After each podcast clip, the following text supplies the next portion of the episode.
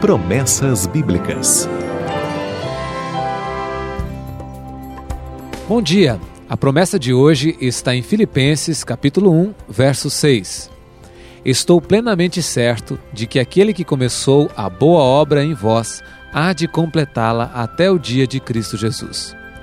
O livro do Nazismo para Cristo conta a história de Anne Hirschman, uma jovem nazista que conheceu a Jesus e teve a vida transformada.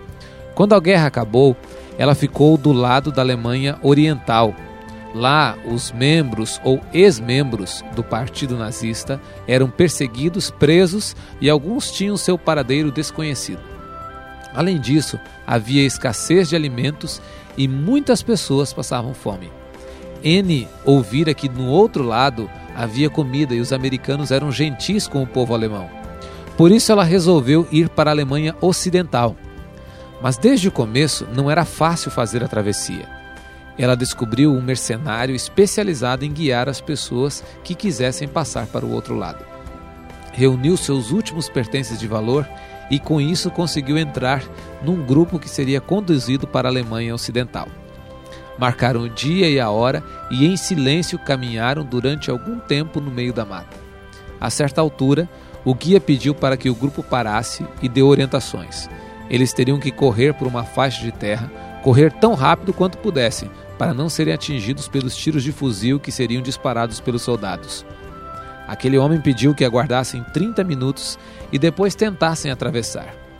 O tempo era para que ele pudesse voltar, pois não continuaria a travessia. Seu trabalho terminava ali, justamente no momento mais crítico. Infelizmente, atitudes como essa não são exceção.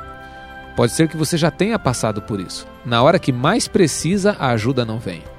Deus faz diferente.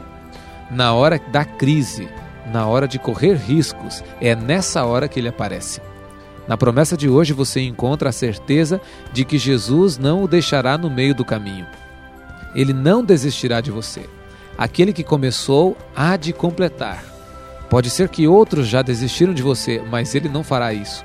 Ele não deixa obras inacabadas. Hoje, Cristo quer continuar seu trabalho em você, continuar abençoando sua vida, trazendo de novo a alegria de saber que Ele ama você do jeito que você é. Por outro lado, você não será sempre assim, pois Ele vai trabalhar em sua vida até que você atinja a perfeição. Ele prometeu, pode confiar.